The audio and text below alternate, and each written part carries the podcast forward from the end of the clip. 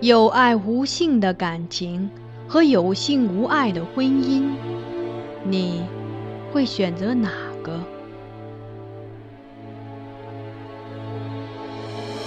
这是一个淹没于宋史中的故事。皇帝的爱女选择了前者，她贵为公主，不更父母之言，谓之失德之名。纵自兄义，无所畏惮，数为君父之命，凌灭夫家。他身为内侍，不自谨，过恶至大，罪恶山积，当服众诛。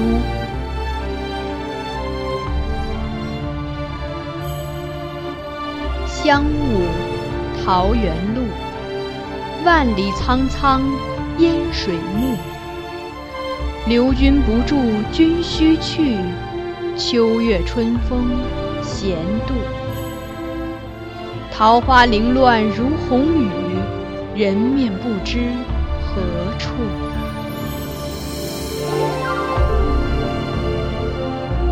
欢迎收听米兰 Lady 作品《孤城闭》，由菊与纸播讲。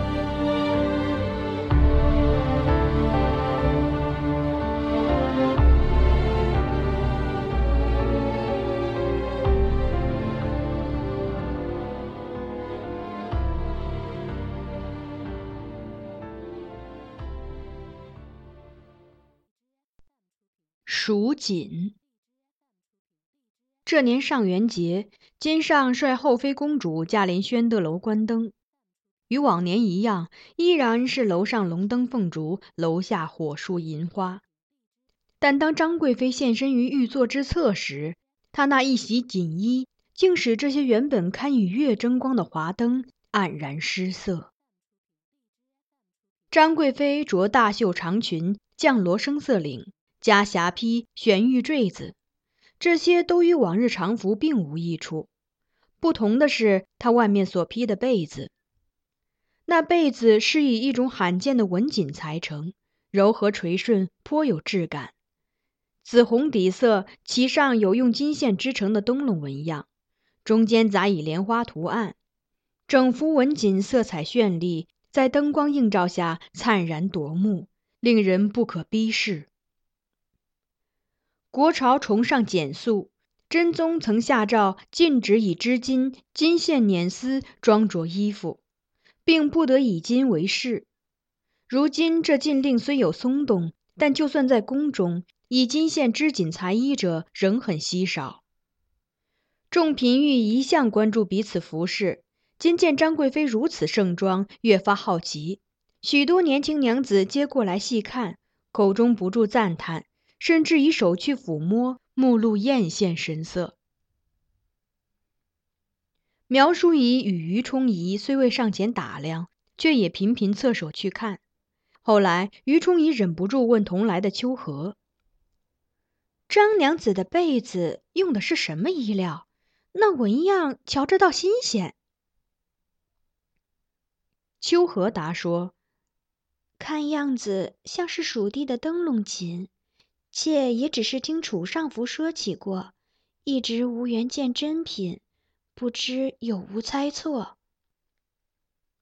张贵妃从旁听见，颇有自矜之色，对秋荷道：“董司事果然有见识，这正是灯笼锦。”秋荷浅笑着，朝他略略欠身，并不答话。金上原本只是默然看着。听张贵妃说出这话，才问他：“灯笼锦并非宫中之物，你从何处得来？”张贵妃转身向他，旋即低眉顺目的轻声回答：“这是文彦博之成都时让人织的，后来回京，他夫人便送了一些给臣妾。两年前灾异数县，何绝民流。”宰相陈之忠遭眼官弹劾，说他无所见明，只知寄望于补相术士。陈之忠虽以足疾为借口辞职罢相，出知陈州。而现在做宰相的是大宋宋阳和曾平叛有功的文彦博。文彦博与张贵妃之父是故友，这在宫中尽人皆知。张贵妃父亲张尧峰曾经是文彦博之父文纪的门客。张贵妃这些年致力于拉拢朝臣，欲得士大夫相助，遂借这层关系与文彦博论世交，认文彦博为伯父，并常与其夫人联络，透露朝中信息给他，以助文彦博晋升。文彦博知成都后回朝，不久后拜参知政事。后来弥勒教徒王泽在贝州起兵造反，金上因贝州临近京城而深感忧虑。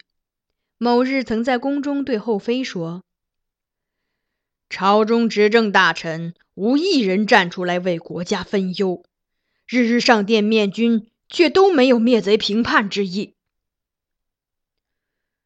张贵妃立即差贾婆婆出宫去，把这话告诉了文彦博。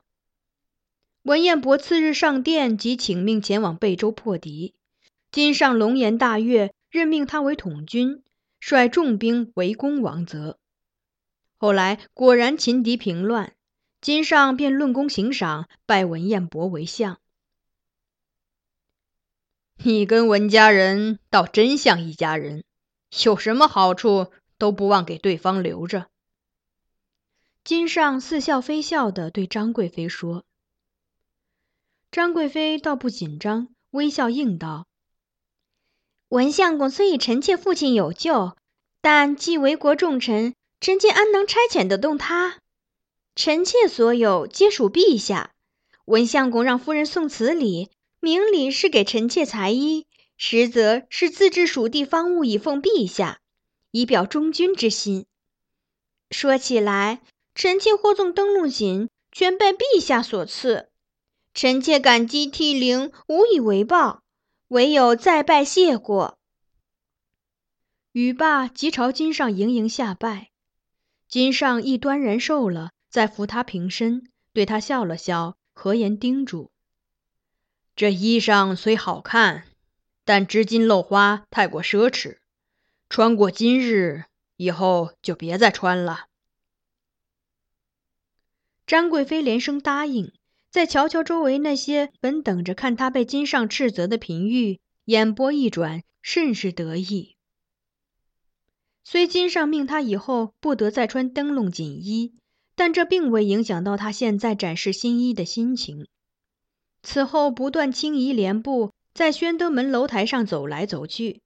如此片刻，忽又停在苗淑仪身边，侧手端详苗淑仪长裙，徐徐道：“苗娘子这裙子上的花朵倒很别致。”那裙子上绣的是数朵千叶莲。苗淑仪明白他意思，遂笑而应道：“且不知贵妃今日穿的被子上有莲花纹样，则衣不慎，有所僭越，望贵妃恕罪。”妾日后出门之前，必会打听清楚，不会再犯这样的错误。张贵妃扬笑道：“我只是赞苗姐姐这花样好，并无他意，姐姐别误会了。”一臂说着，一臂又缓步走开，移至一侧人少处，倚着栏杆，悠悠看楼下山棚彩灯，午夜车尘。显然。适才他对苗淑仪的示威引起了公主的不满，公主侧目瞪贵妃半晌，然后唤过张成照，命他扶手，在他耳边说了几句话。张成照听得捂嘴一乐，随即点头，轻手轻脚的后退着下了楼。我低声问公主，让她去做什么？公主说：“我有些冷，让她去取披风来。”当然。这绝非真话，她双眸里有藏不住的笑意，但我没追问。何况很快的，我看见了答案。几枚名为“火蜻蜓”的烟花从宣德楼下倏地飞起，接连扑向张贵妃驻足的角落，惊得张贵妃尖叫着后退躲避，但还是有两枚火星溅到了她身上。结果是那蚕丝金线织就的灯笼锦上被烙出了两个破洞，在被子尖上相当醒目。这期间，公主表现得很无辜，甚至在张贵妃躲避火蜻蜓时，亦随她惊呼，自己也抱头掩面跑来跑去做回避状，连连叫道：“啊，好害怕！”最后，当他看见张贵妃捂着心口，盯着灯笼锦上的破洞，一副惊魂未定的模样时，他停下来，转身背对着众人，将额头抵在我胸前，无声的笑弯了腰。